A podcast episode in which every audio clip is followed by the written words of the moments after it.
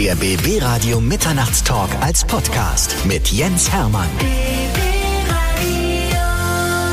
Bei mir ist Dr. Bernd Benser, er ist Diplom-Betriebswirt und ist Geschäftsführer bei der Firma Critis Lab. Und Critis Lab ist ein Dienstleistungsunternehmen, das sich mit der kritischen Infrastruktur beschäftigt. Bernd, ich freue mich, dass du da bist. Vielen Dank, freue mich auch hier zu sein. Wir haben diverse Themen zu besprechen. Als wir das letzte Mal gesprochen haben, da haben wir über den Thriller gesprochen, Blackout von Mark Ellsberg. Und das ist ja eine fiktive Bedrohung gewesen. Jetzt ist eine Bedrohungslage unter Umständen sogar fast real, denn wir haben eine fette Energiekrise in Deutschland. Deshalb müssen wir ein bisschen zu diesen verschiedenen Themen mal sprechen. Ja, lass uns das tun, aber lass es uns sozusagen auch äh, möglichst auch positiv, ja. die Zeiten sind eh hart, aber möglichst positiv auch konnotieren. Es gibt ja Lösungsmechanismen und Lösungswege und wenn wir da auch ein bisschen draufkommen ist uns, glaube ich, allen auch richtig gut geholfen. Genau deshalb machen wir das. Und auch dieses Buch hatte ja einen positiven Ausgang. Deshalb, also genau wie im Thriller, hoffen wir natürlich auf ein Happy End.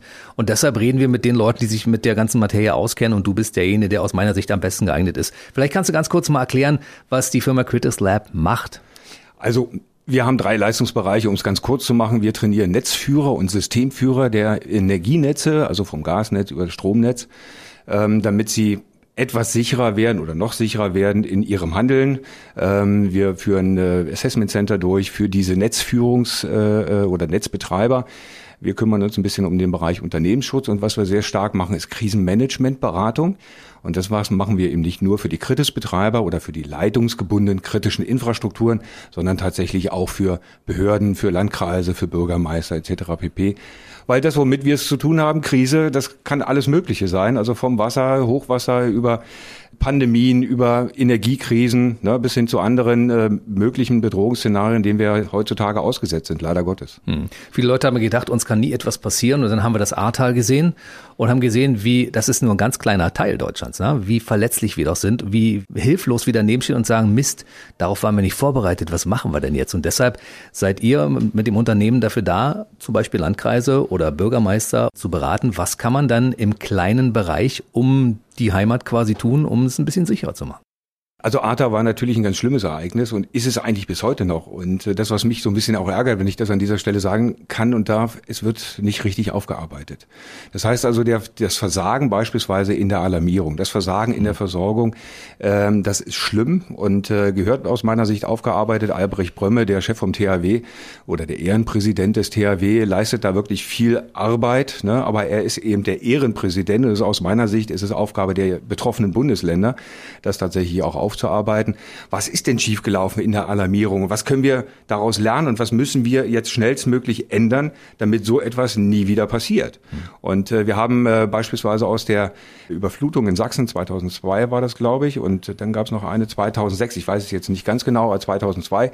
Da sind damals schon die Alarmierungssysteme fast überall erneuert worden beziehungsweise überprüft worden, gepuffert worden, also Energie gepuffert, so dass sie dann tatsächlich eben auch als Warnsystem einsetzbar sind. Also die Sachsen haben viel schneller gelernt und es wurden offensichtlich keine Folgerungen beispielsweise eben für das Ahrtal gezogen mit der mit dem tragischen Ergebnis, dass mehr als 100 Leute dort ums Leben kamen. Mhm. Und äh, deshalb seid ihr als Unternehmen da, um auch Leute wach zu rütteln sozusagen. Leute, denkt daran, im Fall eines Falles müssen wir gerüstet sein, denn die Devise lautet ja vor dem Schaden klug sein. Ja, definitiv. Also nun haben wir es natürlich, wenn wir über, über Schaden reden oder Schadensereignisse reden, dann haben wir natürlich eine, eine multiple Bedrohungslage. Hm. Also ob das jetzt, sagen wir mal, ein Blackout ist oder eben eine Pandemie oder, oder, oder. Und ich weiß, dass es für Bürgermeister, welcher Couleur auch immer, also politischer Couleur, natürlich auch schwierig ist, sich auf alles vorzubereiten. Man kann sich auch, ich sag's mal, ein bisschen wund vorbereiten. Ja? Hm. Das ist auch nicht das Ziel sondern es geht darum, sagen wir mal, möglichst pragmatische, einfache Lösungswege für teilweise auch sehr komplizierte und komplexe Vorgänge zu schaffen. Und äh, wenn man jetzt mal beim, beim Blackout bleibt, ne, was, was gibt's dafür? Blackout heißt in dem Fall Stromausfall. Lass uns uns genau. übersetzen für die Leute, die damit jetzt nichts anfangen. Genau, also es gibt einen, äh, einen langanhaltenden, flächendeckenden Stromausfall. Flächendeckend heißt, also es sind mehrere Regelzonen oder eine Regelzone, davon haben wir in Deutschland vier. Äh, betroffen, beispielsweise ganz Ostdeutschland und Hamburg, ist eine Regelzone, wenn die ausfällt, haben wir einen Blackout. Hm. Dass der natürlich dann auch weitere Auswirkungen auf andere Regelzonen und auf Polen, möglicherweise Dänemark, Tschechien und so weiter hat, ist äh, bedauerlicherweise schon auch anzunehmen. Aber das wäre jetzt ein typischer Blackout. Und äh, die Fachleute sprechen davon, dass es tatsächlich mehrere Tage dauert. Und äh, einen solchen Blackout, sagen wir mal, vorzubereiten, heißt sich auch damit zu beschäftigen, welche, welche Ereignisse müssen eintreffen, damit ein solcher Blackout eintritt. Und äh, da haben wir eine ganz, ganze Reihe an, an multiplen sagen wir mal, Bedrohungsszenarien. Das kann Terrorismus sein, das kann auch eine Pandemie sein. Also die Netzbetreiber, das will ich an dieser Stelle auch mal loswerden, die haben einen fantastischen Job gemacht in der, in der Corona-Pandemie. Mhm. Weil man darf nicht vergessen, die haben teilweise ihre, ihre Mitarbeiter kasernieren müssen oder die haben sich kasernieren lassen, um eben zu verhindern, dass es sozusagen eine Ansteckung von Schicht A auf Schicht B oder C gibt. Super. Weil, also das ist wirklich, da haben die wirklich fantastische Arbeit geleistet. Die hatten hochkarätige Pläne, die hatten Reserveschaltleitungen quasi aus dem Boden gestampft, um da eine Ansteckung zu verhindern. Also das war wirklich richtig gute Arbeit. Also es gibt die Pandemie, es gibt sozusagen das ganze Thema der Energieflüsse, also haben wir zu viel Energie im Netz, haben wir zu wenig, auch das kann ja durchaus zu Kaskaden respektive zu äh, äh Beeinträchtigung bis hin zum Blackout führen. Naturkatastrophen. Wir haben die Naturkatastrophen, wir erinnern uns an die an den Hardcore-Kampf damals im, beim Elbe-Hochwasser in dem in dem Magdeburger Ur Umspannwerk, mhm. das, wenn das noch so ein bisschen in Erinnerung ist. Hubschrauber der Bundeswehr werfen Sandsäcke ab. Die haben da wirklich mit Mann und Maus gekämpft, um dieses Umspannwerk zu erhalten, weil es eben so, so extrem wichtig war. Dann haben wir auch andere Bedrohungsszenarien, dass natürlich klar auch unsere Technik veraltert, ne, mhm. was vollkommen normal ist. Wir haben die ganze Hacker-Szene beispielsweise, die also mit Werfe, insbesondere nach dem Ukraine-Einmarsch, äh, versuchen irgendwie die deutschen Energieversorgungsunternehmen zu, zu, zu penetrieren und zu hacken. Also das, wir haben da einen, ich muss leider sagen, bunten Blumenstrauß und dazu haben wir natürlich auch ein bisschen eigene Bedrohung. Wir erinnern uns an die Reichsbürger, die sich hier bewaffnet hatten und äh, irgendwie der Meinung waren, sie müssten jetzt äh, auf kritische Infrastrukturen losgehen. Klimaaktivisten. Die haben wir auch noch, genau, die Klimaaktivisten, Ende Gelände. Ne, Eine die linke also, Szene haben wir auch noch. Genau, die in, in, in, in, äh, in der Lausitz dort äh, das Kraftwerk gestürmt haben. Wobei, das will ich, das ist mir auch noch mal ein Herzen, wenn man die Bilder sieht, ne, dass da erwachsene Menschen mit Kleinstkindern, die Halden in der, im, im Tagebau runtermarschiert sind. Wenn dort ein Abhang abge, abgegangen wäre, wären nicht nur die kleinen Kinder, sondern auch die Eltern verschollen und die findest du nie wieder. Hm. Ne, also welcher, welcher Irrsinn, welche Leichtfertigkeit äh, dort teilweise herrscht, ist teilweise unfassbar. Also wie gesagt, wir haben ganz viele Bedrohungen. Wir sollten uns aber darauf einstellen, dass es tatsächlich irgendwie so ein Blackout gibt. Geben Ob, kann. Geben kann. Und der Unterschied zu einem sogenannten Brownout, um das auch nochmal zu erklären, das sind sogenannte Teilnetzausfälle. Also nicht immer, wenn der Strom jetzt mal hier in Edesland, wo wir ja sind, äh, mhm. im, im, schönen Brandenburg, nicht immer, wenn der Strom ausfällt, haben wir gleich einen Blackout. Wir wissen es auch im Zweifelsfall in der ersten Stunde nicht, aber trotzdem, wir sollten uns darauf vorbereiten. Wir sollten wissen, wo kriegen wir was zu essen, wo kriegen wir was zu trinken, wo kriegen wir Informationen her, im Zweifelsfalle Wärme und möglicherweise auch ein bisschen Wasser zum Waschen. Da sind wir bei, bei dem, was jeder Einzelne tun kann. Das heißt, man muss auch selbst dafür sorgen, dass man im Fall eines Falles ein bisschen vorgesorgt hat. Absolut. Auf verschiedenen Gebieten. Ja. Also es gibt, gibt eine Faustregel. Ne? Also pro Mann und äh, Nase im Haushalt mindestens zwei Liter Wasser pro Tag. Hm. Ne? Andere sagen zehn Liter. Ich wissen wir alle lassen wir mal, das muss ja auch irgendwo möglich sein. Muss ja möglich sein. sein. Genau, wir mhm. müssen sie irgendwo lagern. Also ja, ja, in, in, innerhalb einer Wohnung pro Mann und Nase zehn Liter Wasser. Also das, das wird eher schwierig. Wir reden über, über Büchsenfutter etc. Es gibt von, vom äh, Bundesamt für Bevölkerung, Bevölkerungsschutz und Katastrophenschutz eine hervorragende Broschüre. Und da steht genau drin, was man braucht. Also wie gesagt, immer eine Büchse Futter, äh, zwei Liter Wasser, Medikamente, das sollte man tatsächlich dann immer bevorraten. Batterien. Ganz wichtig, Batterien. Und ein wenn Radio. es denn irgend geht, ein handbetriebenes Radio. Es gibt welche, die so tatsächlich diese Spule noch haben. Ansonsten, viele haben doch ein Auto, glücklicherweise, ne, das im Falle eines Blackouts mindestens per Autobatterie das Radio nutzen kann, um an Informationen zu kommen, die existenzsichernd sein können. Also mhm. Informationen sind genauso wichtig wie Essen und Trinken in einer solchen Situation. Und letzten Endes, wenn ich das auch noch sagen darf, ein hohes Maß an Empathie, Mitgefühl für die Menschen, die bei uns in der direkten Nachbarschaft sind, um denen zu helfen. Bei uns wohnen viele Alte in der Straße. Wir haben so eine, so eine Sackgasse, wo wir wohnen. Mhm. Äh, da haben wir schon gesprochen mit denen und dann haben wir, ja, wir teilen mit uns dann, äh, mit euch dann im Zweifelsfalle auch das Wohnzimmer und vielleicht auch ein bisschen Futter das wirklich im Hinterkopf zu haben, dafür zu sorgen, dass es auch da ist, was jetzt keine Panikkäufe auslösen, sondern es ist ganz einfaches, normales Vorsorgen. Hm. Wir wollen hier auch keine Panik auslösen. Das haben wir ja von vornherein gesagt. Wir wollen einfach ein bisschen sensibilisieren für dieses Thema. Absolut. Ja, es kommen harte Zeiten auf uns zu. Wir haben Kriege in Teilen Europas und äh, wir haben im Augenblick gerade die große Energiekrise, was dazu führt, dass die Preise exorbitant steigen, gerade in allen Bereichen für Strom, für Gas, für alles andere auch, ja, Treibstoff, was alles da dran hängt. Und das bedeutet für uns natürlich auch ein großes Risiko. Ja, weil einzelne Bereiche wegbrechen können und wenn die wegbrechen, dann müssen wir dagegen steuern.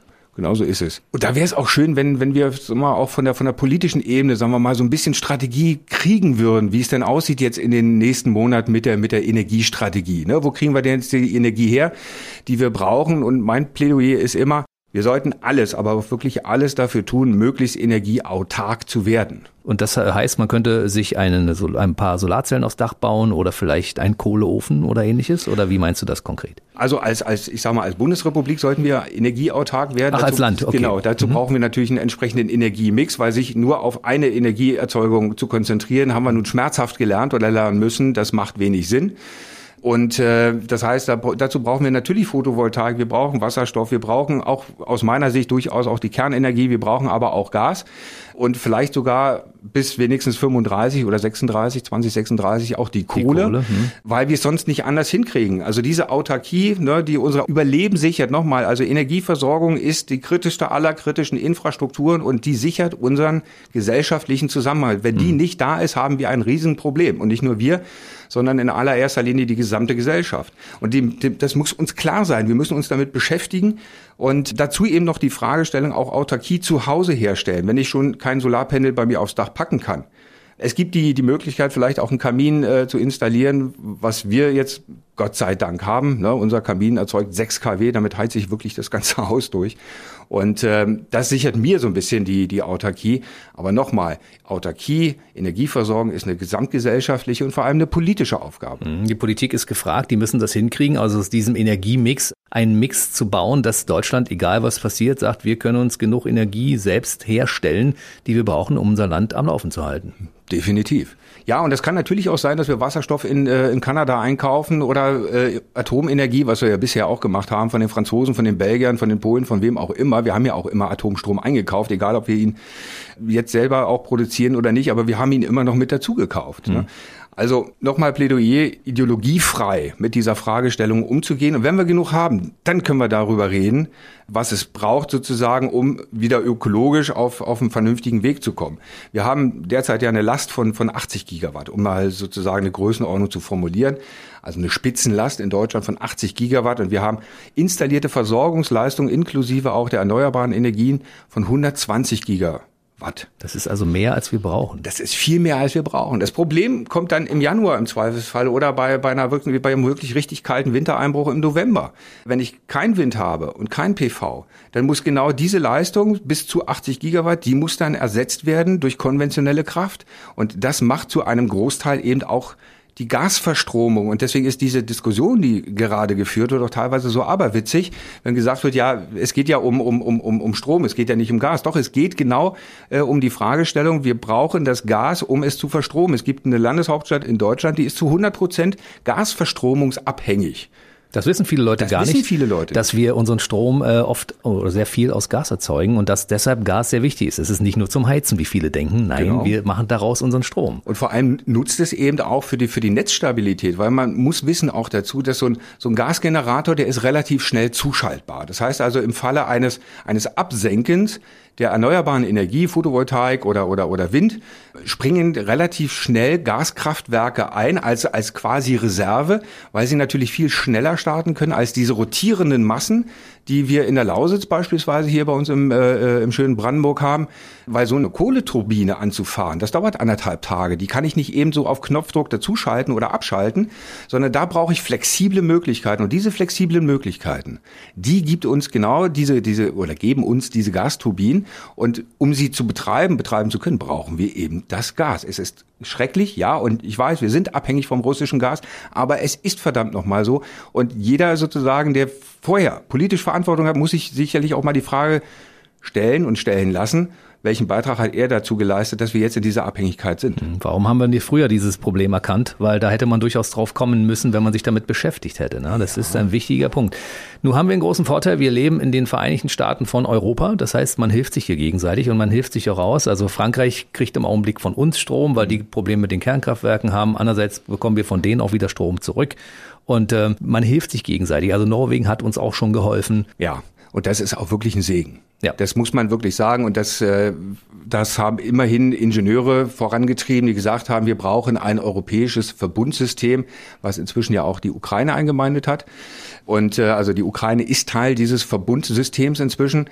Und ja, es ist so, wenn ein Land extreme Versorgungsengpässe hat, versuchen natürlich die anderen zur Aufrechterhaltung dieses Verbundsystems mit reinzusteuern und äh, zu helfen. Und zwar nach Kräften, weil sie nicht nur Interesse haben, dass das Land nicht destabilisiert wird, sondern weil sie natürlich auch Interesse haben, das eigene Netz, was ja mit dem möglicherweise fast kollabierenden Netz verbunden ist, auch zu halten und zu stabilisieren. Das ist der Sinn dieses Verbundnetzes, was wirklich von Portugal bis in die Ukraine reicht.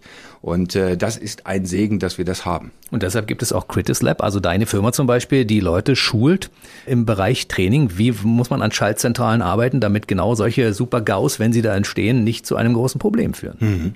Also ich sage immer mein Lieblingsbeispiel. Ne? Also ein Schaltingenieur wird nicht deswegen Schaltingenieur oder, oder, oder Schichtingenieur, weil er so unglaublich viel und gerne kommuniziert. Sondern? Sondern weil, weil er im Regelfall nicht kommunizieren will. Mhm. Deswegen studiert er Elektrotechnik. Mhm. Und äh, jetzt zwingt den, den Ingenieur quasi die Realität. Jetzt muss er wirklich ganz viel kommunizieren, gerade in so kris krisenhaften Ereignissen. Ne? Also wenn es um Netzstabilisierung geht, da ist sozusagen der Anteil der Kommunikation 98 Prozent der Arbeit. Da wären Radiomoderatoren hervorragend für geeignet. Eigentlich schon. Nur eigentlich, die, die genau. entsprechende Bildung dazu. Ne? Wir könnten es nicht. Tatsächlich führen Moderatoren diese Trainings mit durch, um die Ingenieure, Elektroingenieure darin zu schulen, genau so zu kommunizieren, dass es sinnstiftend ist, ne, dass es also keinen anderen verletzt, dass sie genau die Botschaften äh, transportieren, die sie transportieren sollen und wollen. Wir führen Stressseminare, weil das ist ein Hardcore-Stress. Also früher hatten wir immer den Vergleich mit den Fluglotsen. Hm. Weil man gesagt hat, nehmen wir, nehmen wir so mal unsere Stromautobahn ne, als, als Autobahn und äh, vergleichen es mit dem, mit, dem, mit den Lotsen im Flughafen und nehmen, nehmen noch zwei Landebahnen weg und erhöhen den Traffic in der Luft um zehn. Hm.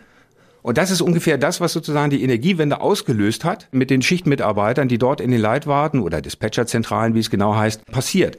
Und mit diesem Stress müssen die umgehen. Und dann müssen sie kommunizieren und zwar so, dass der andere versteht, was sie wollen. Und jetzt wird's noch verrückter. Die müssen sogar Entscheidungen treffen, die im Zweifelsfalle Leben kosten. Hm. Und die kosten wirklich Leben. Also wenn, wenn so ein Netz zusammenfällt, darf man auch nicht vergessen, ne? wir haben ganz, ganz viele geräteabhängige Patienten in Deutschland in nicht gepufferten oder elektrotechnisch versorgten äh, äh, Krankenhäusern oder, oder, oder privaten Institutionen und so weiter. Es kann Menschenleben kosten. Und mit dieser Verantwortung so eine Entscheidung treffen zu müssen, damit musst du auch leben. Und zwar täglich. Genauso wie der Lotse im, im Tower müssen die genau mit dieser Situation leben. Das ist nicht einfach, aber dafür trainieren wir die. Und ähm, bisher, toi, toi, toi, man darf hier leider nicht aufs Holz klopfen, aber toi, toi, toi, bisher ist alles gut gegangen. Wir hatten natürlich in der Vorzeit früher 2006 ein relativ großes Ereignis, wo das europäische Netz wirklich am Kollaps stand, was damals gerettet wurde von Wolfgang Neltner. Aber seitdem äh, gab es auch zwei, drei kleine Inzidenzen, aber eben nie einen, einen Worst Case, wo das europäische Netz hätte zusammenbrechen können, weil es immer vorher abgefangen wurde. Und unter anderem mit und insbesondere mit Kommunikation. Hm. Und durch Ingenieure, die wussten, was sie taten oder zumindest in, in dem Fall richtig gehandelt haben. 2006 damals, das war ein Riesenstromausfall, da waren Teile von Deutschland, Frankreich, Belgien, Italien betroffen, Spanien. Zwei Stunden ohne Strom, mhm. viele Länder und das hatte Auswirkungen bis nach Afrika. Ne? Ja. Jetzt muss man, muss man nochmal das ein bisschen, bisschen, bisschen feintunen. Also diese, dieses Ereignis 2006 mit dem Papenburger äh, Werft äh, Überführung des, des Luxusliners auf dem äh, Weser-Ems-Kanal. Der das Kabel zerrissen hatte, ne? Nee, der hat es nicht zerrissen. Das war genau der Punkt. Die Leitung ist planmäßig ausgeschalten worden, aber nur eine Stunde zu früh. Das war das Problem. Das war das Problem. Nur eine Stunde. Also es ging wirklich um eine Stunde. Es war die geplante Ausschaltung. Sie war auch genehmigt, aber sie wurde eine Stunde zu früh gemacht. Und wegen der Lastverhältnisse, die damals herrschten, führte das dann eben zu einem sogenannten Kaskadeneffekt. Und das brachte dann die europäische Elektroenergieversorgung in drei Frequenzinseln. Hm. Das heißt also, die einen waren unterfrequentiert, hatten zu wenig Strom und die anderen hatten zu viel. Wir bei uns hier im Osten Deutschlands hatten viel zu viel Strom, weil das drückte auf allen Leitungen. Und der damalige technische Geschäftsführer, Wolfgang Neltner, wir haben das ja richtig gut aufgearbeitet auch, der war damals so blitzgescheit und hat gesagt, sofort alle Kuppelleitungen, also die Verbindungen zu anderen Netzbetreibern auf. Wir lassen alles bei uns und die Energie, die wir zu viel haben, die pumpen wir jetzt in die gerade Gott sei Dank auch sich im Leerstand befindenden Pumpspeicherkraftwerke. Das heißt also, die haben die gesamte Energie verbrannt dadurch, dass sie Wasser von unten nach oben gepumpt haben Und damit wurde die Energie verbraucht und dann konnte sukzessive, auch mit vielen Glücksumständen, konnte sukzessive über Synchronisationsversuche, so heißt es, wenn Netze miteinander wieder verbunden werden müssen, dann der tatsächliche gute Schaltzustand hergestellt werden. 50 Hertz, deswegen heißt unser Unternehmen hier in der, in der, in der Region 50 Hertz Transmission. 50 Hertz ist sozusagen die, die Normfrequenz, die wir brauchen. Und wenn die einen zu viel haben und die anderen zu wenig im Frequenzbereich, dann lassen die sich nicht zusammenschalten, dann lassen die sich nicht koordinieren. Aber das war der Auslöser damals, äh, Papenburg 2006, eine geplante Ausschaltung, nur eine Stunde zu früh. Man hat damals gut reagiert und man hat aus diesen Fehlern natürlich bis zum heutigen Tag auch gelernt. Das heißt also, das ist eins der Szenarien, die von Leuten auch geübt und geprobt werden für den Fall, dass es nochmal passiert. Ja. Ganz genau. Ja, die werden, die werden bei, bei, bei, bei Dutrin in äh, Duisburg, da werden solche, solche Szenarien geprobt mit allen Netzbetreibern, also mit den vier deutschen Übertragungsnetzbetreibern und den unterlagerten, den sogenannten Verteilungsnetzbetreibern, EDES, Verteilungsnetzbetreiber, 50 Hertz Transmission, Ampere und Tennet sind sogenannte Übertragungsnetze. Das heißt also die Stromautobahnen, ne, während also die EDES beispielsweise im Vergleich jetzt so eher die Landstraßen sind sind. Also viele wissen das ja gar nicht, was da im Hintergrund für Arbeit geleistet wird. Man denkt immer, ja, Strom kommt aus der Steckdose. Wenige Leute machen sich darüber Gedanken, wie das Ganze ein zusammenhängt. Dass zwischendurch aber hochsensible Schaltprozesse hier im Hintergrund stattfinden, ja, die dafür sorgen, dass hier regelmäßig der Strom auch so fließt, wie er fließen soll. Das wissen ja die wenigsten Leute und äh, machen sich darüber auch gar keine Gedanken. Ja, aber es macht es eben auch spannend. Ne? Und mhm. jetzt kommt mal ein richtiges Plädoyer. Ne? Also ja. wenn Sie, wenn Sie einen Sohn haben, ne, nennen Sie ihn nicht Waldemar, Waldemar Czepiski, sondern schicken Sie ihn auf eine Schule, wo Sie Elektriker lernen, wo sie Elektrotechnik oder oder oder oder Verfahrenstechnik oder Wirtschaftsingenieurwesen wenigstens studieren. Ne? Also müssen nicht alle Genderwissenschaftler werden. So ein paar Elektrotechniker brauchen wir, weil irgendwann wollen wir auch noch Strom haben und äh, nicht nur über Diversity Management reden. Also liebe Eltern, ne? Gehen auch Mädels? Ja, insbesondere Mädels. Mädels haben im Übrigen tatsächlich auch eine, eine völlig andere Kommunikationskultur. Wir merken das ja auch bei unseren Trainings. Mhm. Ne? Das ist fantastisch zu sehen. Ne? Also die sind genauso schlau wie die Jungs, aber können sogar in vielen Bereichen sogar besser und anders kommunizieren. Was wir aber auch brauchen, sind zum Beispiel Monteure im handwerklichen Bereich, die solche Netze auch bauen. Ja, weil auch das ist schwierig. Wir haben es ja gesehen im Fall von Köpenick, da sind einfach mal riesige Kabel äh, kaputt gegangen damals und die haben mit äh, Leuten, die diese Kunst des Schweißens noch beherrschen, da diese Leitung wieder miteinander zu verbinden, das ganze Ding gerettet. Also auch da haben wir riesigen Bedarf. Ne? Ja. Also Köpenick muss man einfach nochmal erwähnen. Ne? Also Stromnetz Berlin hat da wirklich einen extrem guten Job gemacht. Was war die Ursache? Die Ursache war eigentlich quasi in Anführungsstrichen ein Lottogewinn. Was ist passiert? Eine Horizontalbohrfirma hat zwei auseinanderliegende Kabel mit jeweils drei Phasen äh, so getroffen, dass wirklich jede Phase mit einem Bohrer getroffen wurde. Das heißt also, die konnten also innerhalb der Kabel auch nicht umphasen, sondern alle drei Phasen wurden in jedem Kabel getroffen. Das ist eigentlich ein Sechser am Lotto. Das, das äh, eine Wahrscheinlichkeit von 1 zu 1,5 Millionen. Ne? Das ist sozusagen die Lottowahrscheinlichkeit. Und ähm, das führte dann dazu, dass Köpenick ja dunkel war, 36 Stunden. Wir hatten aber gleichwohl ein ganz hervorragendes Krisenmanagement. Und ähm, dann haben äh, die, die Stromnetze, also die Monteure, sich dran erinnert, wir haben da noch irgendwelche Muffen rumliegen. Ne? Und dann haben die die organisiert und waren selber auch noch in der Lage, Muffen schweißen zu können. Das kannst du ja, das kannst du ja nicht mal so eben. Ne? Also es gibt auch vergleichsweise wenig Bewerbungen in diesem Bereich. Ich weiß nicht, wie es bei Stromnetz ist, aber ich weiß, wie es bei anderen Netzbetreibern ist. Deswegen, also der Aufruf, den du gemacht hast, ne, der ist natürlich Gold wert. Wir brauchen es alle. Wir brauchen das für die Daseinsvorsorge. Wir brauchen Leute, die nicht nur schalten und weiten können, sondern die auch in der Lage sein müssen, Muffen zu schweißen. So heißt das genau. Oder auch Netze aufzubauen mit allem, was da dranhängt. Das äh, ist ja auch, ist wirklich mittlerweile ein sehr schöner Beruf, den man da lernt und ein sehr wichtiger Beruf vor allen Dingen.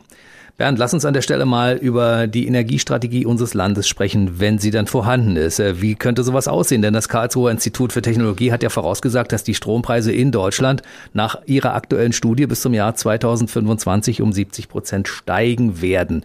Und schuld daran sind die Kosten für die Energiewende und der geplante Ausstieg aus der Atomenergie zum Beispiel.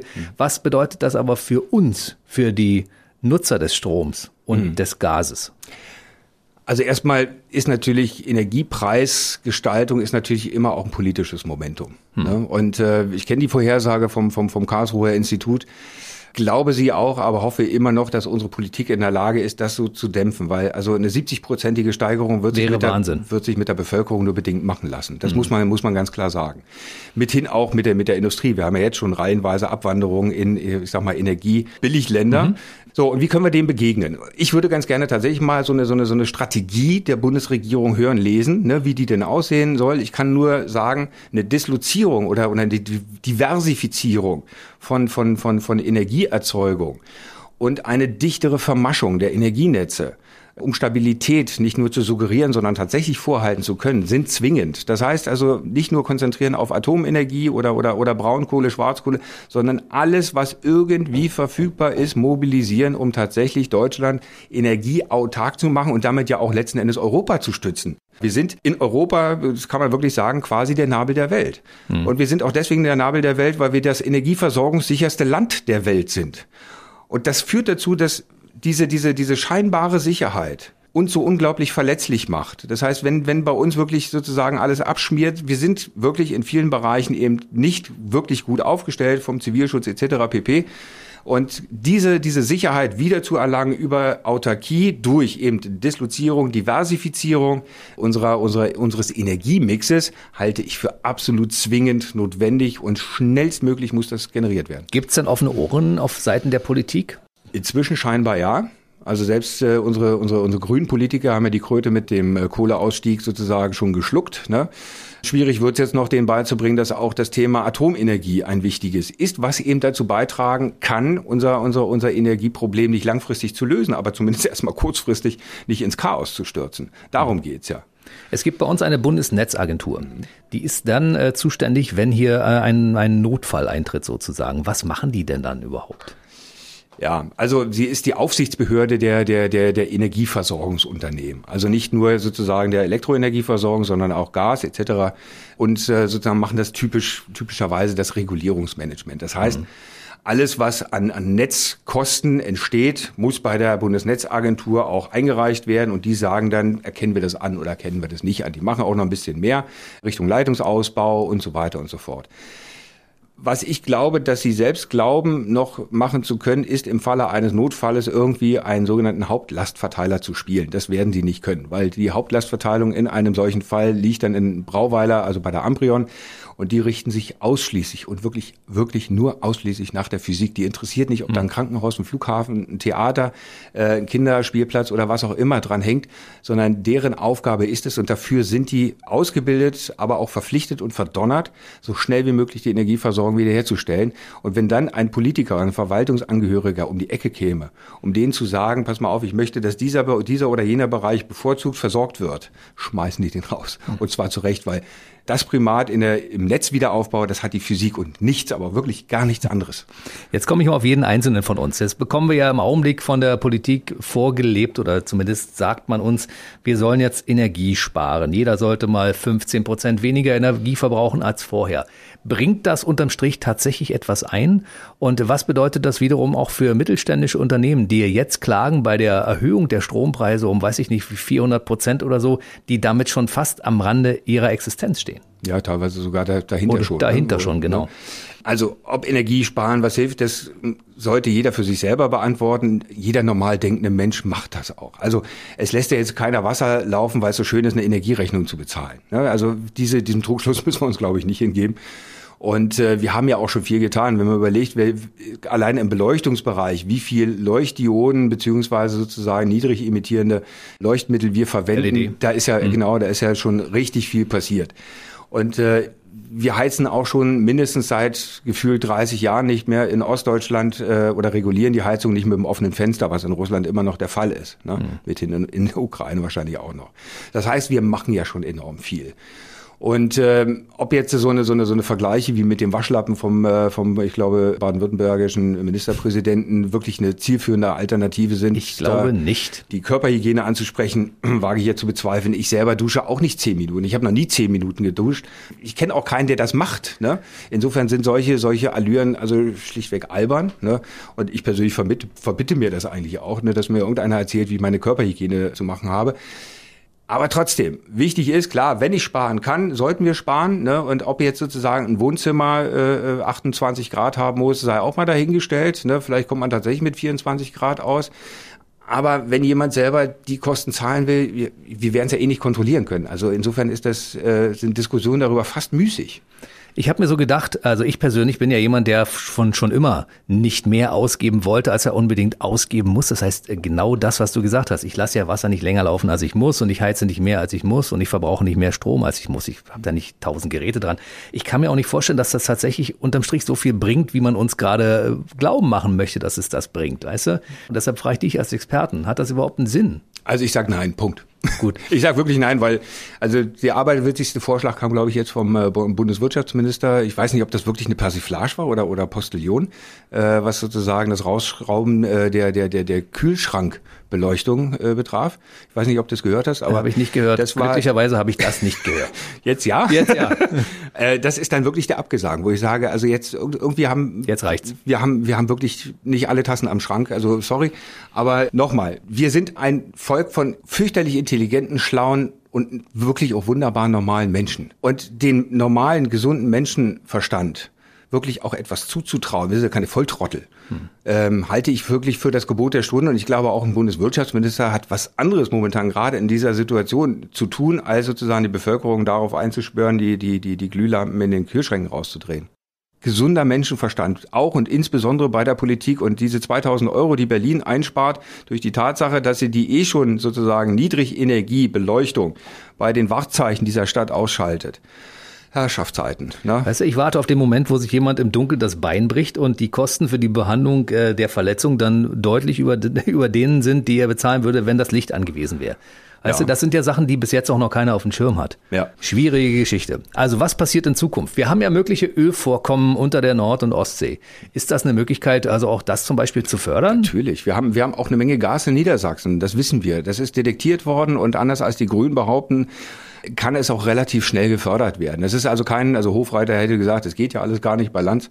Äh, doch, das geht. Es gibt die Technologien, die sind auch sehr kurzfristig einsetzbar. Nochmal alles, was hilft, uns autark zu machen und die Abhängigkeit von Putin zu reduzieren oder vielleicht zu neutralisieren, sollten wir sofort machen. Attacke. Und wir haben nochmal, wir haben schlaue Leute, wir haben wunderbare Ingenieure, die sich mit Energie ganz fürchterlich gut auskennen. Und die wissen auch, welchen Beitrag das leisten kann. Und man muss sicherlich in solchen Situationen dann auch über ideologische Stöckchen springen. Ne? Hm. Aber nochmal, ist man sozusagen seiner Partei verpflichtet oder diesem Land? Diese Frage muss man sich eingedenk der Bedrohungslage auch wirklich stellen hm. und stellen lassen. Es ist tatsächlich eine Bedrohungslage. Viele sehen das ja noch nicht als eine solche an, aber es ist eine Bedrohungslage. Ja, definitiv. Ne? Und äh, wie gesagt, das haben wir uns 16 Jahre, vielleicht sogar 20 Jahre lang hart erarbeitet, diese Abhängigkeit. Und ähm, jetzt müssen wir erstmal damit umgehen. Ich will die Schuldfrage jetzt auch gar nicht äh, thematisieren, aber wir haben sie da, sie ist da, wir müssen jetzt damit umgehen, wir müssen uns vorbereiten darauf äh, zu reagieren oder reagieren zu können, wenn tatsächlich mal äh, äh Strom weg ist. Deswegen mein Plädoyer, gehen Sie einkaufen, das, was notwendig ist, ja, wir sparen auch Energie. Jeder vernünftige Mensch, bin Betriebswirt, ne, hm. bin sowieso sparsam von Hause aus. Und äh, dann kommen wir auch gemeinsam gut und hoffentlich auch gut vorbereitet äh, durch die Krise. Nochmal, also selbst die, die, die, die brandenburgischen Bürgermeister dieser Welt, Bürgermeisterinnen und Bürgermeister, sind jetzt schon dabei, sich teilweise mit unserer Unterstützung vorzubereiten auf solche Szenarien, um eben vielleicht auch eine, eine, eine Turnhalle sozusagen als Wärmeinsel nutzen zu können, als Kommunikations- und Versorgungsinsel für die Leute, die jetzt, sagen wir mal, dort von einem möglichen Schwarzfall, also Blackout, äh, vielleicht auch ein bisschen heftiger betroffen sind. Ne? Mhm. Und diesen Appell, den kann man sozusagen, auch eine Wohnungsbaugesellschaft kann dazu ihren Beitrag leisten. Gerade in den, in den sozialen Brennpunkten in Berlin, vielleicht auch in Potsdam oder in anderen Bereichen, Strausberg oder wo auch immer, sollten sich auch Wohnungsbaugesellschaften mit solchen Fragestellungen beschäftigen. Wie kann ich als Gesellschaft, als Wohnungsbaugesellschaft darauf reagieren für einen solchen Fall Schwarz, Blackout oder sonstigen Katastrophen, die eintreten können? Und wenn jeder so ein Stück weit seine Gesellschaft als Unternehmen aber auch als Zivilperson, als Privatperson, wenn jeder so ein Stück weit seine gesellschaftliche Verantwortung wahrnimmt, mhm. dann haben wir unglaublich viel erreicht. Aber die Sensibilisierung dafür, die ist eben noch nicht überall da. Die Österreicher beispielsweise, die fahren seit mit Verlauf fast zehn Jahren eine dauerhafte Kampagne genau zur Vorbereitung eines möglichen Blackouts. Mhm. Die haben mit dem Herbert Sauruck, den ich sehr schätze und sehr verehre, der in Österreich auch einen harten Kampf geführt hat über die Sensibilisierung für dieses Thema Blackout. Und die haben jetzt tatsächlich tatsächlich eine, eine auch eigene Gesellschaft für Krisen- und Katastrophenvorsorge getroffen, die eben viel Aufklärung betreiben, die da in die Kommunen gehen, in die Städte, in die Wohnungsbaugesellschaften, in die Unternehmen, um sie nicht nur zu sensibilisieren, sondern eben auch auf diesen Fall Schwarz vorzubereiten. Die Schweizer sind hervorragend vorbereitet, die führen Übungen alle drei, vier Jahre durch und zwar in der Gesamtschweiz. Ne? Mhm. Da sind wir noch weit von entfernt. Es gab in der ehemaligen DDR eine ganze Menge Sachen, die nicht funktioniert haben. Was früher sehr gut funktioniert hat, war die Zivilverteidigung. Also es gab ein komplettes Netz. Also im Fall einer Katastrophe hätte man alle Möglichkeiten gehabt, um hier äh, zu reagieren. Ja, also zumindest ist das sagen wir mal, das, was in, im, im Gedächtnis und in Erinnerung davon ist. Ne? Ob es je tatsächlich so funktioniert hätte, wissen wir nicht. Ne? Aber wir wissen, ja, es gab Zivilschutzbunker und ja, es gab natürlich auch eine entsprechende Bevorratung. Aber was es vor allem gab, das war das Alarmierungssystem. Hm. Ne, also über die Sirenen. Ne? Wir hatten vorhin das Thema Ahrtal äh, mhm. äh, in Verbindung auch mit Dresden, dass eben Ahrtal oder beziehungsweise die Gegend dort aus dem Dresdner Desaster damals eben nichts gelernt hat. Da sind alle Reserven der Welt rein zu mobilisieren, ne, um solche solche Sachen anzugehen. Ne, um ich will jetzt nicht sagen von der DDR lernen. Ne, also in, in der Bundesrepublik Deutschland gab es diese Zivilsysteme auch. Sie sind eben dann aber nach der Wende in Ermangelung eines tatsächlichen Feindes radikal abgebaut und, und, und, und, und minimalisiert worden.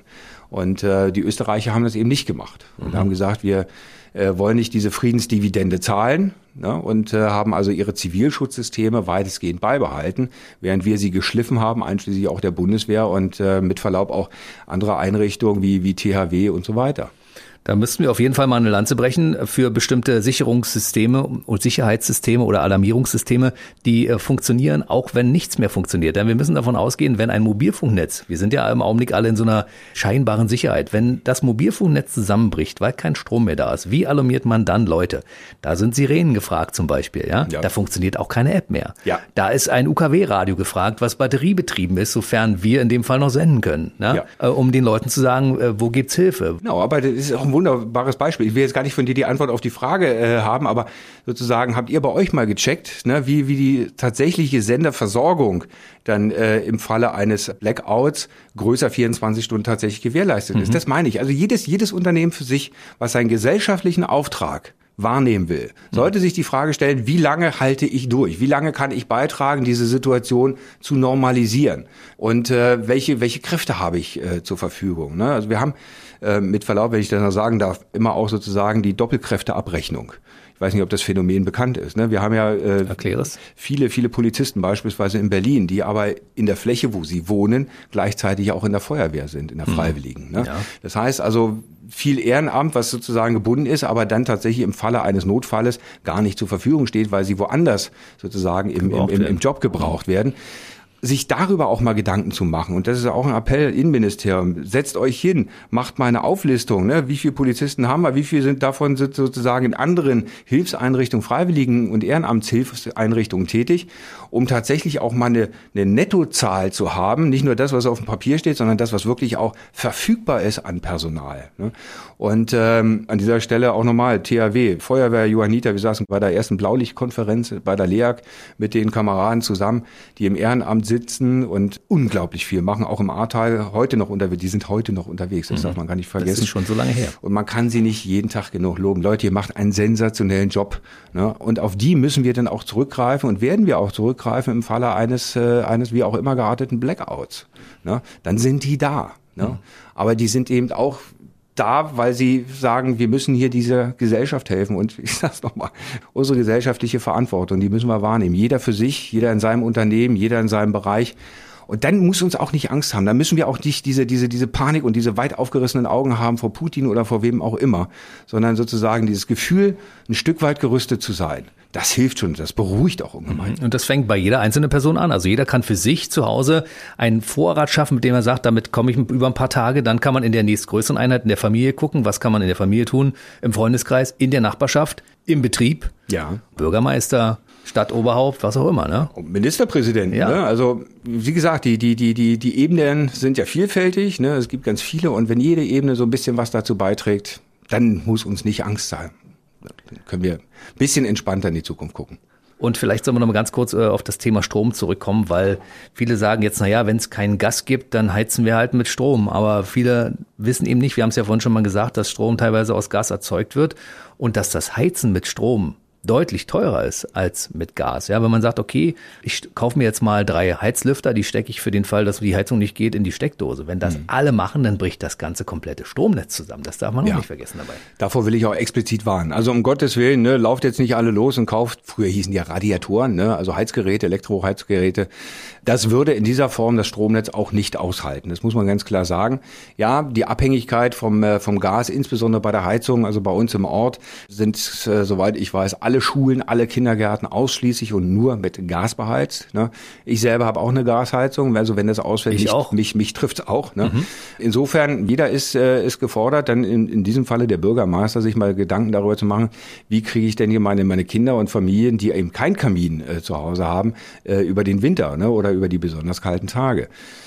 Und ähm, Gas ist extrem wichtig, ja. Und wir haben uns abhängig gemacht, ja. Ne? Und wir werden mit dieser Abhängigkeit auch, so leid uns das tut, wir werden mit dieser Abhängigkeit auch umgehen und leben müssen die nächsten Jahre zumindest, bis es Lösungen gibt, bis der bunte Energiemix da ist, ja. den du vorhin angesprochen hast, den ich durchaus als sinnvoll erachte. Mhm. Ich meine, ich bin jetzt nicht so ein Profi wie du, aber ich finde, es hört sich auf jeden Fall plausibel an, wenn man sagt, man bedient sie in den verschiedensten Bereichen.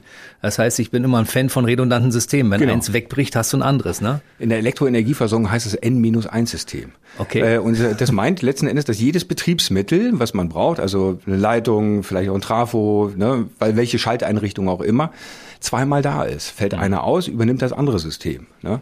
Und äh, das ist das sogenannte N-1-Prinzip. Also in, im Prinzip bist du Ingenieur. In der Theorie mit einem gesagten Satz. Sicherlich schon. Ich bedanke mich äh, ganz herzlich für dieses Kompliment, lieber Bernd.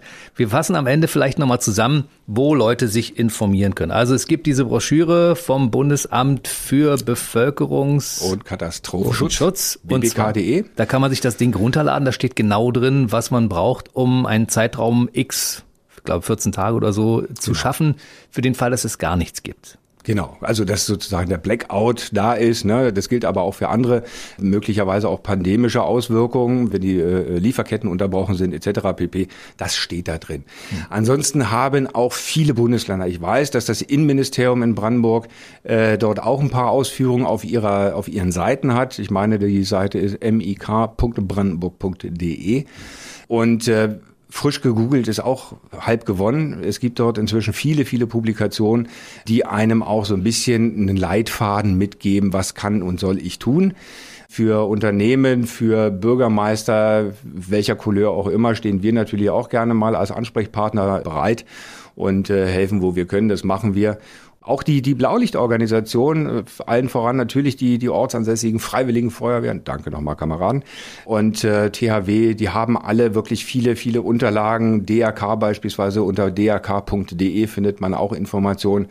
Also, wenn jemand sagt, er fühlt sich nicht informiert, dann kann es nur daran liegen, dass er selbst nicht gegoogelt hat.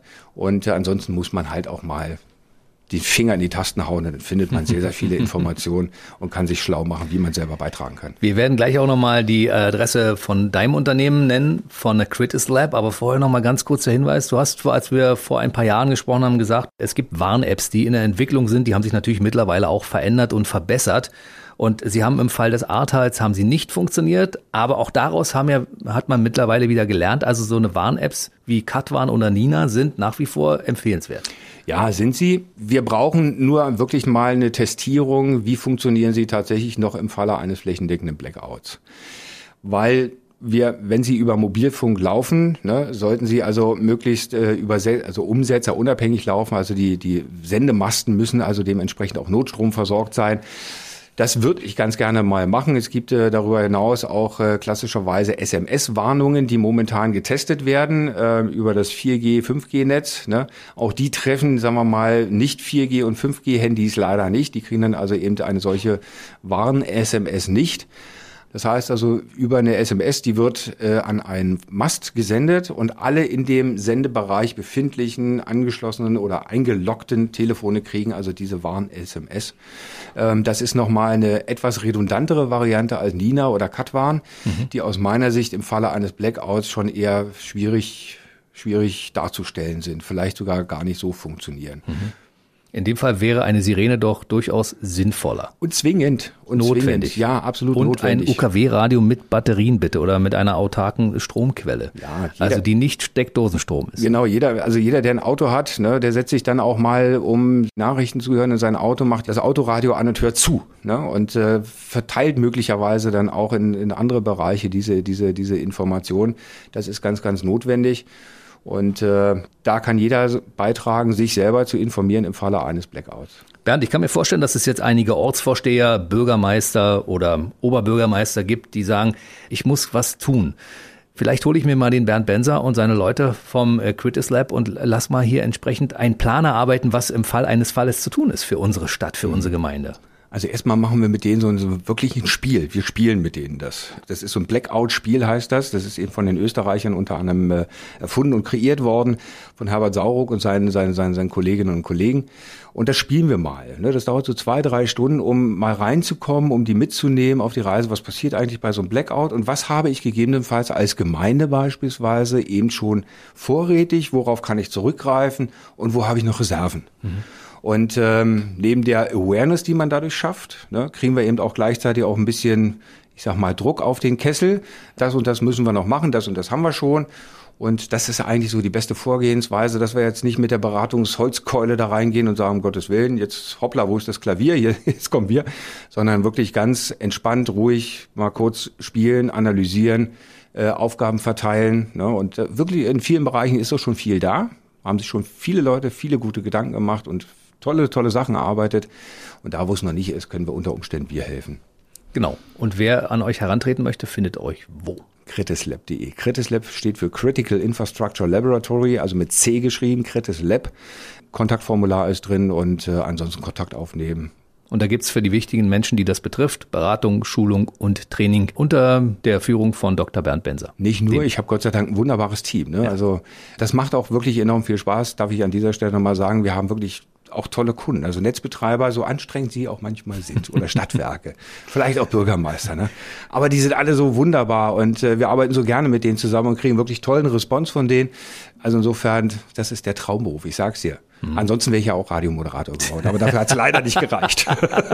Ansonsten konnten wir jetzt ja hoffentlich ein bisschen die Panik nehmen. Ja, es ist eine, eine ernste Situation, aber wenn wir alle ein bisschen mitdenken, dann können wir sie auch gut meistern und es wird in den nächsten Jahren ein bisschen was auf uns zukommen. Aber es ist nichts, was man nicht in den Griff kriegen kann. Wir können es hinbekommen. nicht den Kopf in den Sand. Ne, das ist ganz wichtig, sondern einfach jeder seine Verantwortung, jeder sein Stückchen Verantwortung. Das ist ein ganz wunderbares Mo und man fühlt sich auch gut, wenn man das wahrgenommen hat und einem das auch gesagt wird, dass man es wahrgenommen hat. Also ran, kein Problem ist unlösbar. Wir können es lösen, wir können es auch zusammen lösen. Insofern da bin ich äh, einer der wenigen Punkte, wo ich beim Kanzler bin. Wir können es zusammen lösen. Jeder für sich ist schon mal ein guter Anfang. Kleinteilig im Dorf, in der Gemeinde, in der Wohnungsbaugesellschaft, wo auch immer, im Unternehmen. Und dann wird's auch zumindest keine Riesenkatastrophe. Ich bedanke mich ganz herzlich bei mir bei Dr. Bernd Benser, Diplom, Betriebswirt und Geschäftsführer der Firma Critis Lab. Wir haben, äh, glaube ich, in den nächsten Jahren noch öfter Gesprächsbedarf, weil das Thema ist dynamisch, das entwickelt sich. Also wir müssen uns öfter nochmal treffen, wenn du Lust und Zeit hast. Jederzeit immer wieder gerne, lieber Jens. Dankeschön. Der BB Radio Mitternachtstalk. Jede Nacht ab 0 Uhr. Und jeden Freitag der neueste Podcast.